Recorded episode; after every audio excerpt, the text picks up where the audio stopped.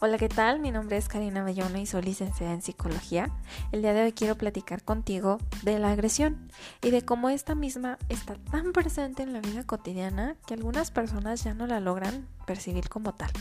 Pero antes de comenzar, me gustaría recordarte, como en cada podcast, que ningún audio, video, curso, taller o diplomado sustituye lo que es el proceso de psicoterapia. Si tú de verdad deseas un cambio a nivel interno y sobre todo un cambio duradero, busca la ayuda de un especialista en salud mental e invierte en ella. Invierte en tu salud, que es lo más importante. Teniendo esto en claro, vamos a comenzar.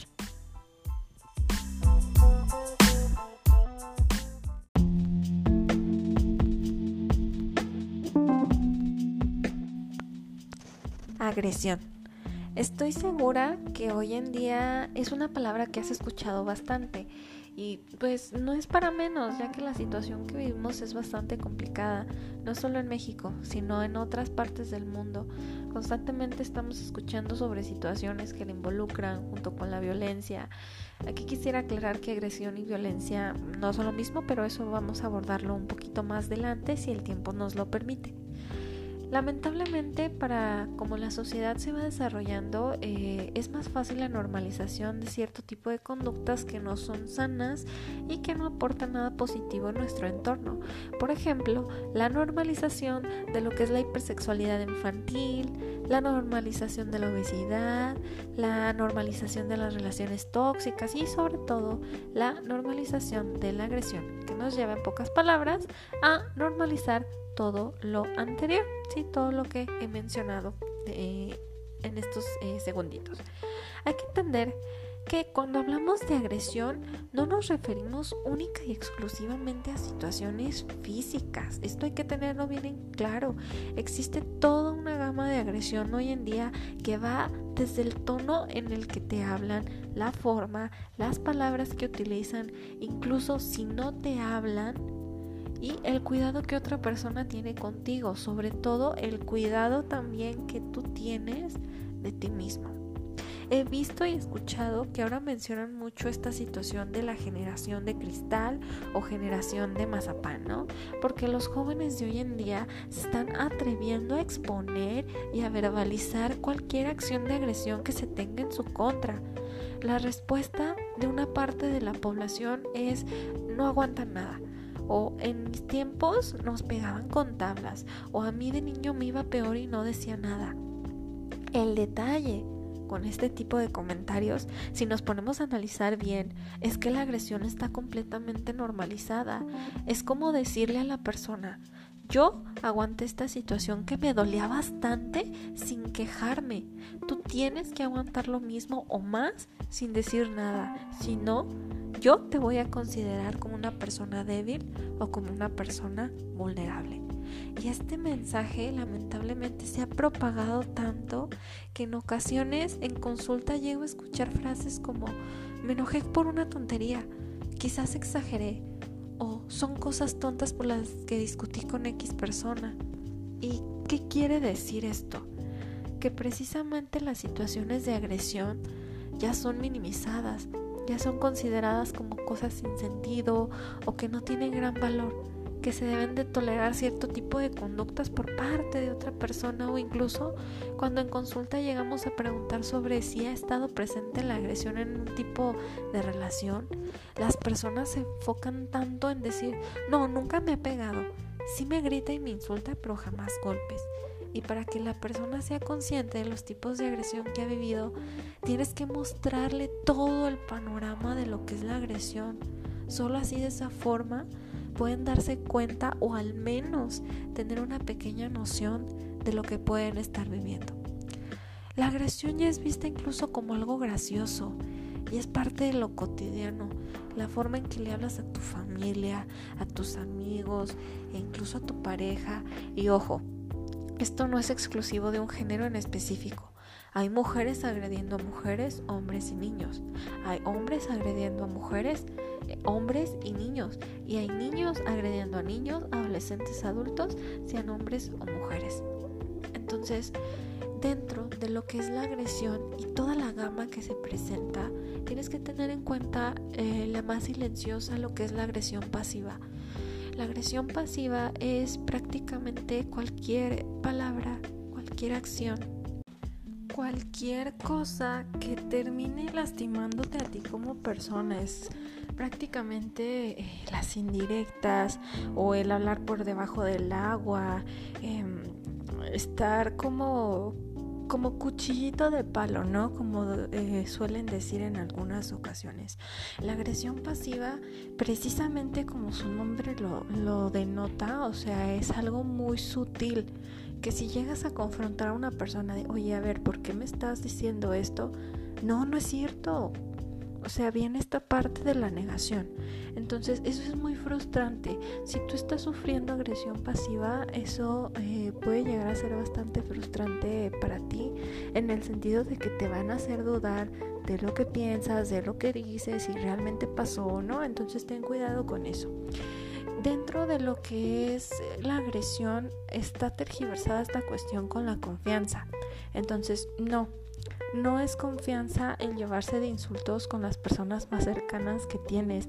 Eso sigue siendo agresión, sea tu amigo, sea tu cuñado, sea tu amiga, tu, hermana, ¿no? O sea, el hecho de que utilices groserías no quita el hecho de que sea agresión. A lo mejor ya no se ofenden, a lo mejor les da risa, pero sigue siendo agresión. Entonces, tienes que tener en cuenta lo siguiente que te voy a, decir, porque es bien importante, si tú quieres eh, dejar de vivir situaciones agresivas e incluso situaciones violentas, normalizar la agresión no te hace más fuerte, te hace insensible y poco empático. ¿sí? Esto es algo que está bien tergiversado en la sociedad, ¿no? El que más aguanta, híjole, qué valiente, qué fuerza de carácter tiene, o si incluso se llega a ver como alguien a quien idolatrar, a quien admirar, ¿no? Las personas que no lloran, las personas que tienen cara de póker ante cualquier situación, lo ven como algo a seguir, como realmente una fuente de inspiración, cuando se debería de entender y se debería de analizar que una persona que no tiene la capacidad de llorar o de expresar sus emociones, no es algo que admirar. ¿Por qué? Porque nos está hablando de que esa persona tiene un conflicto tan grande a nivel emocional que no le permite llorar, que no le permite expresar sus emociones. Entonces, tener ese impedimento no es de admirarse, aunque socialmente esté como muy ah, visto, como algo valiente, ¿no? Como alguien fuerte. Realmente no. Entonces, no hay que confundir lo que es la insensibilidad, que en este caso sería por esa incapacidad de poder demostrar lo afectivo, con la fortaleza, porque una fortaleza a, nivel de carácter y a nivel emocional nos hablaría de una resiliencia. ¿Qué quiere decir esto? Que alguien se permite vivir el dolor, se permite llorar y una vez que vive esas emociones a lo mejor no tan agradables, encuentra la forma sana de salir adelante, no aguantándose, no haciéndose él o la fuerte. No, eso no es sano. Entonces no confundas fortaleza con insensibilidad. Normalizar la agresión no te hace valiente, te hace cegarte ante los abusos y dejarlos pasar. Entre más normalizada tengas la agresión, más daño vas a permitir que alguien te haga. ¿Sí? A más permiso le vas a dar a alguien a que te ponga por debajo, a que dañe tu autoestima constantemente, a que lo esté haciendo constantemente, prácticamente, como acabo de mencionar, ¿no? O sea, que te esté anulando. Y eso, obviamente, para tu nivel de autoestima y para ti como persona no es bueno, ¿sí? Normalizar la agresión no es normal.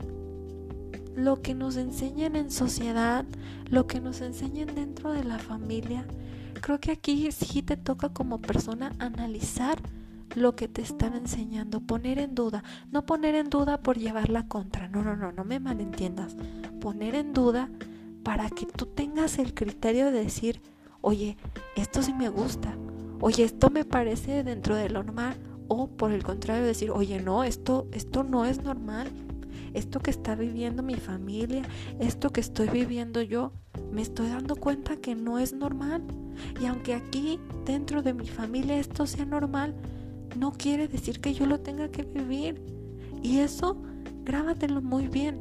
No porque esté pasando en tu familia y haya pasado en la generación anterior, no porque tu papá lo haya vivido, porque tu abuelito lo haya vivido, porque tu bisabuelo lo haya vivido, quiere decir que tú lo tengas que vivir a fuerzas. No, tú siempre tienes la capacidad como persona de romper patrones, aunque romper, patrones implique nadar contra corriente.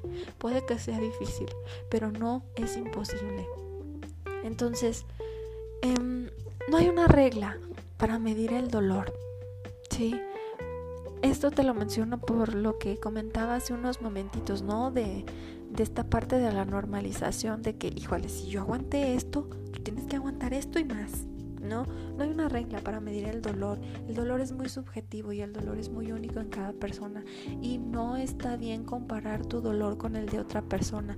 Aun si tu dolor sea una ruptura, una separación, no caigas en el error de compararlo con algo peor como alguien que tiene cáncer o algo que tú consideres que sería peor como una situación así. ¿Por qué? Porque pueden estar sufriendo lo mismo por situaciones completamente diferentes.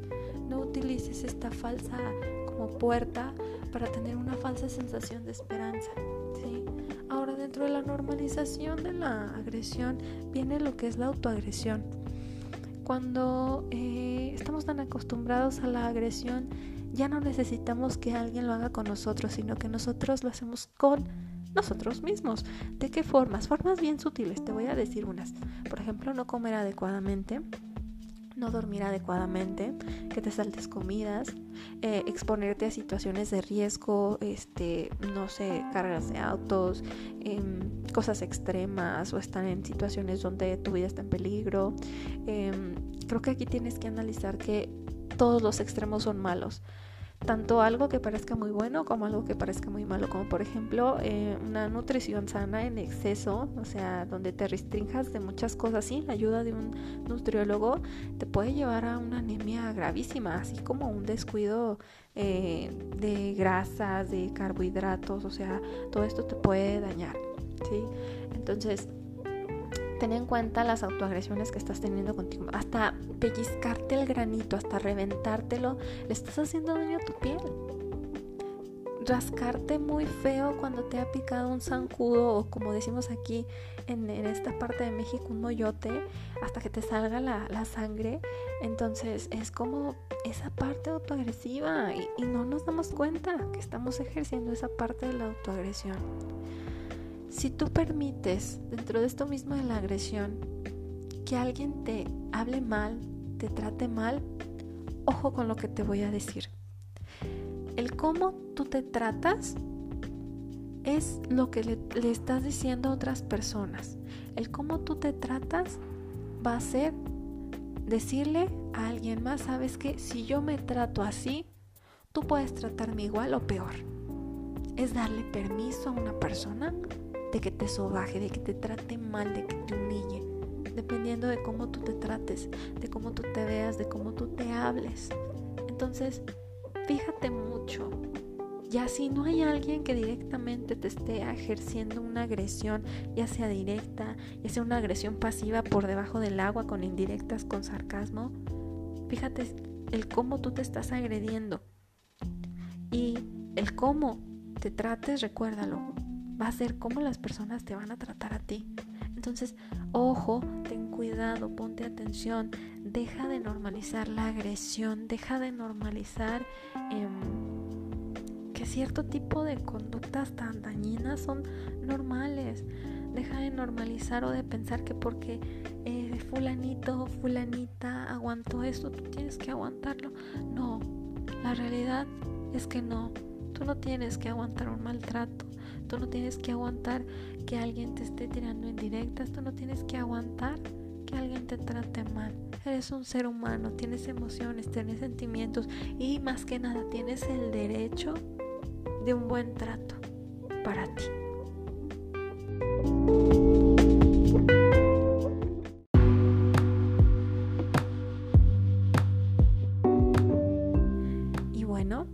Eso ha sido todo por el día de hoy. Espero que este tema te haya aportado algo positivo a tu vida y que puedas hacer un giro de 180 grados en tu vida o al menos tener como ese pequeño impulso para poder hacerlo.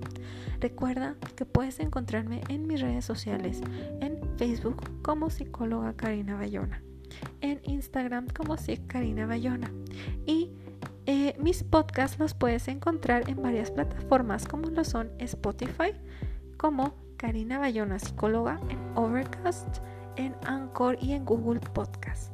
Entonces, ten la confianza de contactarme por alguna de estas plataformas. Esto ha sido todo por el día de hoy y nosotros nos escuchamos para la próxima.